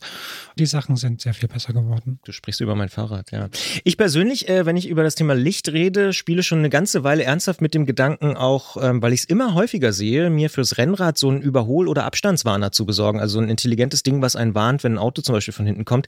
Die Dinger sind zwar nicht billig, versprechen aber ziemlich viel Sicherheit, ne? Das ist krass, ja. Ich bin so ein Ding mal gefahren. Ähm, du hast dann also so ein, so ein, so ein Radarsensor unterm Sattel. Der erkennt nahende Autos von hinten. Und vorne hat man dann so ein Display, das ist eigentlich nur eine LED-Leiste. Äh, da leuchtet eine LED auf, wenn ein Auto näher kommt und bewegt sich auf dich zu, eben in der Geschwindigkeit, wie es real ankommt. Und das ist sehr spannend, weil das wirkt wie ein Rückspiegel.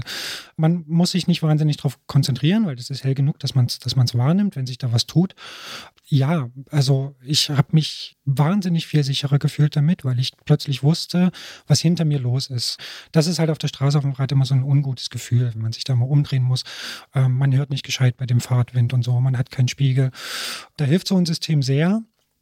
Und ich hatte Und es sieht nicht so scheiße aus wie ein Rückspiegel. äh, Also man sieht es eigentlich gar nicht. Und es gibt sogar eine Version, die ist mit einem Licht gekoppelt und äh, wenn, der, wenn der Geschwindigkeitsunterschied besonders groß ist, fängt das an wie irre zu blinken. Und, genau, das habe ich äh, schon mal gesehen. Ja. Das, das ist phänomenal, weil Autofahrer sehr, sehr viel schneller aufmerksam werden, sehr, sehr viel mehr Abstand halten. Und das ist eine spektakuläre Erfindung, ja. Aber ist auch noch dreistellig, ne? Also Äh, ich glaube schon, ja, ja. Wollte ich gerade fragen, was kostet sowas? Lohnt sich das auch für AlltagsfahrerInnen? Aber dann äh, würde ich es mir, glaube ich, zweimal überlegen. Kommt drauf an, ne? Also äh, kommt natürlich immer aufs Budget an, was man selber ausgeben möchte für sein Fahrrad und für seine Sicherheit und wie viel man unterwegs ist vielleicht. Also wenn es jeden Tag nervt, sind so ein paar hundert Euro vielleicht ganz gut investiert. Das ist jetzt vielleicht ein sehr spezifisches Beispiel. Generell ist aber ja das Thema Vernetzung und Digitalisierung auch irgendwie ein Treiber von Sicherheit. Vor 10, 20 Jahren hätte man ja jetzt nicht auf Navi oder Smartphone als Hilfsmittel unbedingt zurückgreifen können. Welche Rolle spielt das aus deiner Perspektive? Ja, also da gibt es so Entwicklungen gerade so im, im Bereich Notfallmanagement, wo also Notrufe abgesetzt werden, wenn irgendjemand stürzt. Auch bei Uhren Ähm, und so, ne? Auch Ja. bei, das gibt es in Uhren, es gibt Sensoren, die man irgendwo am Fahrrad äh, dran macht, wenn es umfällt und irgendwie eine Minute liegen bleibt, dann wird ein Notruf abgesendet. Oder im Helm, wenn der bestimmte Beschleunigungen oder Bewegungen wahrnimmt und meint, da ist jetzt hier irgendwie ein Sturz oder ein Unfall passiert, wartet ein bisschen und wenn nichts passiert, sendet der benachrichtigt der irgendwie einen Notruf oder einen eingespeicherten Kontakt. Das gibt es inzwischen, ja. Muss ich an der Stelle übrigens mal sagen, habe ich mal eingeschaltet gehabt bei meinem persönlichen Fahrradcomputer und ich habe es wieder ausgeschaltet, weil äh, es immer oder ganz oft, wenn ich A, bei mir zu Hause vor der Haustür, wahrscheinlich bremse ich da ziemlich abrupt offensichtlich, oder vor so Straßenbahn- oder äh, Bahnübergängen, äh, wenn ich da abrupt gebremst habe, wurde immer so ein Notruf abgesetzt und ich hatte, oder man hatte dann so 30 Sekunden Zeit und wenn man im Winter irgendwelche Handschuhe anhatte, dann war das immer, habe ich es immer nicht rechtzeitig geschafft, das Ding wieder auszudrücken und dann gab es einen Notruf an irgendwie meine Freundin oder Mutter oder so, die sich dann natürlich Sorgen gemacht hat, was irgendwie passiert ist irgendwann hatte ich dann nur Gregor, der hat dann schon immer gesagt, ach, bist du wieder zu Hause angekommen? Und nach dem dritten oder vierten Mal habe ich es wieder sein lassen, weil es war so überempfindlich irgendwie. Also es ist noch nicht so ganz ausgereift, würde ich sagen. Ja, da- merkt man so, neue Technologien stecken dann oft noch in den Kinderschuhen und ähm, äh, vielleicht hilft uns die künstliche Intelligenz zu sagen, ob das jetzt ein Unfall war oder nicht. Oder wieder vor meiner Oder Haustür. wieder vor der Haustür das stimmt. Aber konnte man das irgendwie einstellen? Also war das fix immer nach 30 Sekunden oder so? Ja, das oder? war so, genau, man konnte es dann abbrechen, so nach dem Okay. Motto, ist da auch gar nichts passiert. Und Ich sterbe nicht. Genau, aber ich habe es nie geschafft, rechtzeitig Okay. in diesen 30 Sekunden irgendwie das Ding dann Ja. ne, sich rauszufummeln und so. Oh, es war furchtbar. Und äh, genau, auf dem Telefon konnte man es dann irgendwie beenden und eh dann das Telefon entsperrt und aus dem hinten aus der Rückentasche raus und so. Es war immer eine Katastrophe. Und dann piept es ja auch noch so dramatisch und so. Also es war äh, in jederlei Hinsicht nicht so schön, aber ich denke auch, da wird sich vielleicht ja tatsächlich in den nächsten Jahren noch was tun. Aber du hast Helme angesprochen, sind wir auch noch bei so einem Thema. Auch eine Sache, die ich noch nie überlegt habe, aber auch so Airbag-Helme und so ist ja auch in den letzten Jahren irgendwie aufgekommen, ne? Ja, also. äh, Also ich überlegt habe ich darüber schon, aber gekauft habe ich noch nie. Ja. Ja, aber ich, ich sehe sie schon häufiger. Und Ja. äh, das ist dann schon auch was, wo, ähm, ja, was einfach mehr Sicherheit bringt, weil Leute dann einen Helm in Anführungsstrichen tragen, äh, die sonst vielleicht keinen Helm aufsetzen würden. Und insofern auch ein Plus an Sicherheit. Wie Klar. sieht sowas denn aus? Ich habe das noch nie gesehen. Ähm, das sieht im Grunde aus wie eine Halskrause, Mhm. Die vorne mit einem Clip zusammen gemacht wird und äh, ist hübsch designt wie ein Schei- Seidenschal so. Und äh, das Ding bläst sich auf wie so eine Friseurtrockenhaube. Wenn Stimmt, das ist ein man, sehr schönes äh, Bild, ja. Wenn man umfällt und äh, schützt den Kopf mit so, einem- ja, mit so einem Luftpolster, das sich in, in Millisekunden aufbläst. Also geht quasi bis über den Kopf. Genau, genau. Von hinten so wie so eine Kapuze, eine dicke, äh, spannt die sich über den Kopf und schützt ihn. Ist eigentlich, also rein von der, von der reinen Schutzfunktion, besser als so ein klassischer Helm. Also mehr, schützt sozusagen Soll mehr. mehr, schützen, Ja. ja. funktioniert zuverlässig, so wie so viel man weiß. Ähm, Genau, es haben ja viele Leute getestet, da habe ich unzählige Videos schon im Internet gesehen, wo Leute versucht haben, über einen Bordstein oder so das auszulösen und man muss schon wirklich hinfallen auf einer Wiese oder so, dass es wirklich aus. Also da ist es, glaube ich, ein bisschen besser als bei diesen äh, Notruf. ja, äh, funktioniert es offensichtlich besser. Ist aber auch nicht billig. auch wieder dreistellig. Ja, Puh. Alea. Uiuiui. Für euch ganz normal, so dreistellige Summen für ich, Fahrradzubehör. ich habe ja gesagt, ich habe weder das noch äh, Ja, diese ja. Warnlichte. Also ja, aber ich denke dann tatsächlich auch das, was Jens so ein bisschen gesagt hat, für die Sicherheit und wenn man jeden Tag fährt, also Dinge, die man jeden Klar. Tag benutzt, dürfen vielleicht auch mal drei Euro mehr kosten. Aber ist schwierig, ja. Ähm, was ich noch ansprechen wollte, ist, ich sag's mal so frei, deine Lieblingsfahrradgattung, äh, das Rennrad oder sagen wir mal das Rad mit Rennlenker. Was hat sich denn da so in Sachen Sicherheit getan? Scheibenbremse hast du schon angesprochen, aber da ist ja auch noch ein bisschen mehr passiert. Ja, da kann man eigentlich schon viel, viel früher anfangen. Das geht los mit steifen, fahrstabilen Rahmen, die nicht mehr so wackeln und so schaukeln bei hohen Geschwindigkeiten und das Ganze sicherer machen. An den Geometrien ist gefeilt worden. Äh, die Räder liegen viel besser auf der Straße, lassen sich viel besser aussteuern. Wie, wie feilt man denn an der Geometrie? Naja, so das Lenkverhalten. Ähm, das sind so ganz feine Nuancen. Welchen Winkel hat die Gabel? Wie, wie, das das ist so Millimeterarbeit. Und das hat ganz viel Auswirkungen darauf, wie sich das Rad fährt. So zwischen kippelig und guter gerade Auslauf und so. Da ist man über die Jahrzehnte schon einem Optimum sehr nahe gekommen. Die Dinger fahren sich narrensicher inzwischen, ja. Ja, und so viele Details. Also, ob ich jetzt irgendwie einen dicken, griffigen Lenker habe, ist schon ein Thema. Ob ich am Lenker ganz bequem schalten kann oder wie früher eben die Hand vom Lenker nehmen muss und da am Unterrohr irgendwie fummeln. Ähm, Mit dicken Lenker meinst du diese breiteren zum Beispiel? Ja, oder? genau, dass ich einfach einen, einen guten Griff habe und eine gute Kontrolle habe und nicht abrutsche oder mir das vielleicht sogar irgendwie irgendwo drückt oder wehtut oder so. Dann habe ich eine viel bessere Kontrolle übers Rad. Und stimmt, schalten, wenn du sagst, das hat man ja früher wirklich da unten am Ober Oberrohr ja, gemacht. Ja, ne? ja, ja, ja, also für heutige Verhältnisse unverantwortlich. und ähm, ja, für, also gerade für so unerfahrene und Hobbyfahrer sind ja dann auch Rennradgattungen aufgekommen, die sich absichtlich sicherer fahren als das typische Renngerät. Also indem man ein bisschen aufrechter sitzt, etwas mehr Überblick hat, auch im Straßenverkehr. Durch die Gewichtsverteilung fährt sich auch noch ein bisschen angenehmer, als wenn man so viel Gewicht auf dem Vorderrad hat ja, man könnte wahrscheinlich zig Beispiele aufzählen, wo immer irgendwie so ein bisschen auch an Sicherheit gedacht worden ist bei der Entwicklung. Das finde ich schon ganz interessant, weil ehrlicherweise und vielleicht auch sinnvollerweise nehmen wir ja oft relativ intensiv neue Entwicklungen auch auseinander und kritisieren das und so. Aber wenn man mal so ein bisschen rauszoomt, ist dann doch die Entwicklung insgesamt sehr, sehr positiv. Total. Und dieser Blick ist relativ selten. Also es wird halt viel aufs Gewicht geguckt und irgendwie auf den Speed und Performance und so. Aber dass Dinge auch wirklich Fahrräder sicherer machen können und dafür man auch Kompromisse eingehen kann, siehe Scheibenbremse, die Diskussion gibt es nicht so häufig. Gleiche Frage, anderes Rad. Wie sieht es denn beim Mountainbike aus in Sachen Sicherheit? Äh, da hat sich im Grunde noch viel, viel mehr getan. Also äh, so die frühen Mountainbikes, wenn ich daran denke, starre Fahrwerke, schmale Reifen, äh, eine irrsinnige Sattelüberhöhung. Also der Sattel war sehr viel weit höher als der Lenker und man hing mit dem vollen Gewicht so auf dem Vorderrad und hatte schon beim Aufsteigen so ein Überschlagsgefühl. Ähm, das, was auch halt, bei Kluge beschrieben hat übrigens, wenn das Vorderrad so hoch geht ja. und hinten, ja, ja, ja. Ja, und die sehen halt heute komplett anders aus. Also man sitzt wirklich aufrecht drauf. Die Dinge haben irre breite Lenker, sodass man, dass man im Gelände eine, eine gute Kontrolle hat. Das stimmt, das ist auffällig, oder? Wie krass ähm, breit die geworden sind. Ja, ja und das das macht halt auch sicher, weil man dann die Schläge besser ausgleichen kann, gerade wenn es hm. äh, ruppig wird. Und ich dachte, das ist eine reine Style-Frage. So. Nee. nee, nicht nur. Was aber die krassesten Auswirkungen sicher hatte, war, waren so diese Federkonzepte, Fahrwerke. Damit sind Fahrfehler heute fast alle verziehen. Also man kann gerade mit so abfahrtsorientierten Mountainbikes mit viel Federweg, die stabil gebaut sind und auf denen man sehr aufrecht sitzt, kann jeder Anfänger Wege runterbügeln, dass er sich nie hätte träumen lassen. Das ist wirklich bemerkenswert. Die fahren sich wie Motorräder und verzeihen so vieles, dass die Fahrwerke haben da wahnsinnig viel gebracht, ja. Motorräder ist vielleicht auch ein gutes Stichwort. Ne? Also da sind wir vielleicht dann doch wieder beim Thema Scheibenbremse. Das kann ich mich noch so erinnern, war echt so ein Ding, so nach dem Motto, ja, ein Fahrrad darf doch nicht wie ein Motorrad sein und jetzt so Scheibenbremsen und das ist doch irgendwie, das geht doch nicht und so. Aber du hast auch schon gesagt, eigentlich war das wirklich eine Quatschdebatte. Das war eine Quatschdebatte und die Schritte waren schon überfällig, wobei man relativieren muss, dass es schon eine Weile gedauert hat, um die Sachen irgendwie fürs, fürs Fahrrad akzeptabel zu designen. Also das muss dann schon alles ein bisschen filigraner sein. Ähm, man will da ja nicht drei Zusatzkilo hinschrauben, damit es ein bisschen besser bremst. Jetzt sind so 500, 600 Gramm, das kann man verschmerzen. Und was müsste deiner Meinung nach dringend noch erfunden werden für mehr Sicherheit? Gute Frage. Äh, der Reifen, der nicht mehr wegrutschen kann, vielleicht. Hm. Wäre ganz cool. Ja. Ist der denkbar? Noch ähm, weniger Druck? Nee. Ja, nein, man, ja, man kann natürlich daran weiterentwickeln, aber physikalisch ist er natürlich nicht denkbar. Nee, das geht nicht.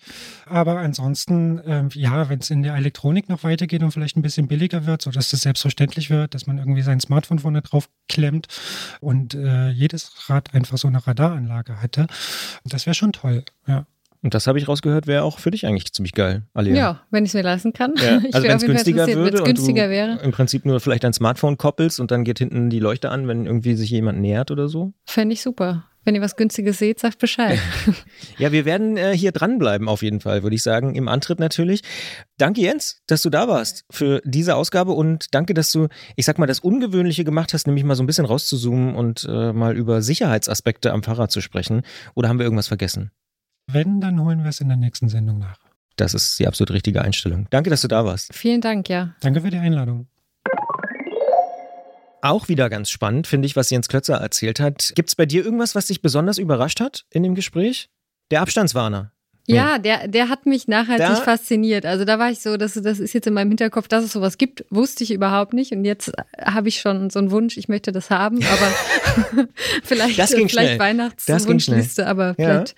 Nee. Ja, äh, ganz ehrlich, auch für die Stadt ist das nicht schlecht, ne? Weil wenn du wirklich jeden Tag eine halbe Stunde unterwegs bist, es ist schon teuer, aber ja, also ich bin da so ein bisschen, was ich auch vorhin gesagt habe, wenn man es jeden Tag benutzt und du deswegen sicherer unterwegs bist und es scheint ja richtig gut zu funktionieren, Ja, und ich denke, also das ist das Einzige, was ich mir denke, dass es schon manchmal einfach saugefährlich ist in der Stadt. Also selbst mit Helm und so, Ja. aber es einfach so viele Sachen passieren gleichzeitig. Man guckt irgendwie auf die Autotür, dann ist da noch ja. die Autos, andere Fahrradfahrer, Fußgänger. Also es gibt ja einfach so eine Million Faktoren. Und wenn man da irgendwie noch quasi jemand hat, der mitdenkt, ein klein, kleines Gerät, dann stelle ich mir das schon sehr, sehr cool vor. Ja, und ich weiß, man soll irgendwie Fahrräder und Autos vielleicht nicht so direkt vergleichen, aber ich muss sagen, die letzten Jahre immer, wenn ich mal einen Mietwagen genommen habe und so, diese ganzen Fahrerassistenzsysteme und so, die sind schon super cool. Also, dass du siehst, dass sich jemand überholt, dass du siehst, dass die Spur irgendwie nicht gehalten wird und so. Also, diese ganzen Hilfsmittel sind ja eigentlich fast alle, würde ich sogar sagen, wirklich hilfreich und machen das Ganze ein bisschen sicherer. Und warum nicht solche Sachen auch auf dem Fahrrad nutzen? Ne? Also finde ich schon. Also ich bin auch, ich wandere immer mehr in die Richtung, könnte man sich ja vielleicht, wenn es irgendwie geht, dann doch mal schenken lassen oder leisten oder zusammenlegen oder irgendwie sowas. Ja, nee, finde ich schon ganz spannend. Und äh, auch das, was Jens gesagt hat, dass so über die letzten 10, 20, 30 Jahre da ja am Ende, wenn man so diesen großen Bogen aufmacht, echt viel in Sachen Sicherheit auch passiert ist. Ne? Das Ja, ja, schon. er kam ja gar nicht mehr raus aus dem Reden. Also er hat ja sehr, sehr viel einfach aufzählen Ja, können, was ja, ja. sich alles Und das verbessert war noch hat. nicht mal alles, logischerweise. Also, Klar, das war schon die Kurzversion, aber das zeigt natürlich, dass es da Riesensprünge gab. Also Ja, das stimmt. Und an den, zum Beispiel tatsächlich an den, an die Schaltung am, am Oberrohr habe ich gar nicht mehr gedacht. Gibt's ja ab und zu, sieht man ja auch noch so in der Stadt. Aber das ist ja eigentlich wirklich, wenn man sich drüber, ne, man guckt ganz runter irgendwie und es guckt gar nicht mehr auf die Straße, sondern schaltet da. Und also, ja, schon krass, was da dann doch irgendwie die letzten Jahre so, so passiert ist. Und das ist ja irgendwie auch, finde ich, ein ganz schönes Schlusswort für diese kleine, aber feine Sonderausgabe zum Thema Fahrsicherheit. Wir haben ziemlich viele verschiedene Aspekte angesprochen. Natürlich auch nicht alles, geht natürlich gar nicht in einer Podcast-Ausgabe, aber ich glaube, wir haben hoffentlich viele Facetten auch äh, angesprochen, die euch da draußen irgendwie interessieren.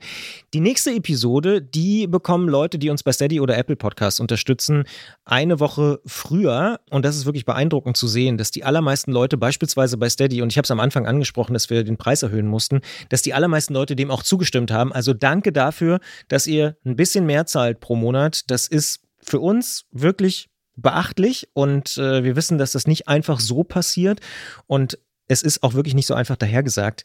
Wir wissen das sehr, sehr zu schätzen. Danke für eure Unterstützung bei Steady und auch bei Apple Podcast. ja, danke euch und ja, für euch gibt es dann die nächste Folge schon am 8. September. Da wird dann unsere Werkstattmeisterin Christiane sich einige von euren eingeschickten Geräuschen anhören und dann nach Lösungen suchen. Und auf allen anderen Podcast-Plattformen gibt es die Episode dann Mitte September, nämlich am 15.09. Absolut. Und ich muss jetzt schon sagen, weil dankenswerterweise haben wahnsinnig viele Leute auch Geräusche geschickt. Wir werden nicht alle schaffen. Das muss ich jetzt an dieser Stelle schon mal sagen. Aber wir versuchen so viel wie möglich in diese nächste Ausgabe zu packen. Nur wir können auch keine fünf Stunden Sonderausgabe zu äh, Geräuschen machen. Aber es ist krass. Ich würde so weit gehen und sagen, es gab noch nie so viele Einsendungen wie jetzt gerade bei dem Thema Geräusche. Aber das ist vielleicht auch der Klassiker. Weiß Es hat auch so einen Mystery-Faktor irgendwie, finde Ja. ich, mit so einem Geräusch. Und dann Hast du ein Geräusch am Fahrrad, wo du sagst, oh, hier, wüsste ich gerne mal? Ah, hast ja gar keins gerade. Ja. Oder am Leihrad? Nee, am, passiert es mal, dass da irgendwas knackt und zuppelt oder so? Ja, manchmal so ein Schleifgeräusch, wo irgendwas mit dem Reifen nicht Mhm. richtig ist. Ja. Naja. Hast du gerade ein Geräusch an deinem Rad? Nee, bei mir nicht, aber am Lastenrad lustigerweise. Ah, so ein was Klacken. ist das für ein Geräusch? Es ist so ein Klacken, wo ich auch noch nicht genau weiß, wo es herkommt. Es ist nicht das Tretlager, aber es ist relativ gleichmäßig. Ich habe auch schon kurz überlegt, ob ich auch noch einen sende, aber es wäre ein bisschen unfair, weil wir haben ja quasi Vorteil.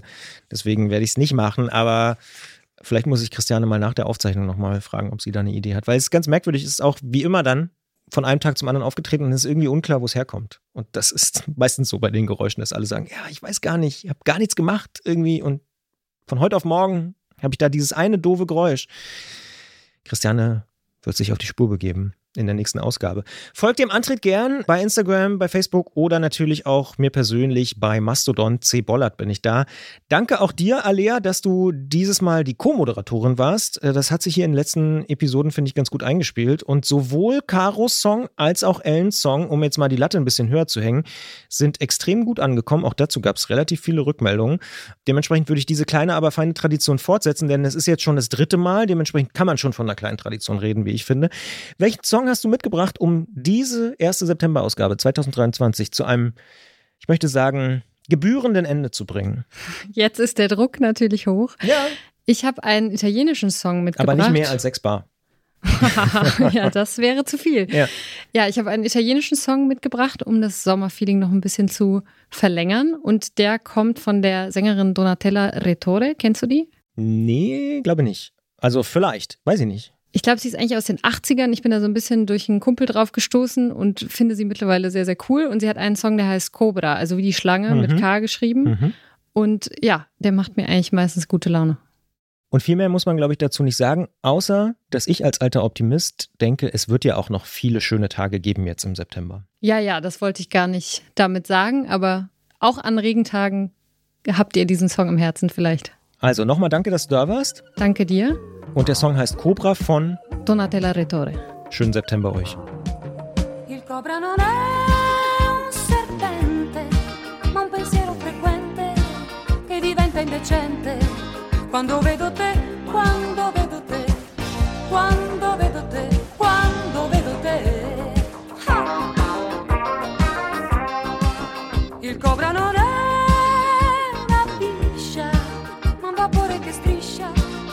la traccia che lascia. Dove passi tu, dove passi tu, dove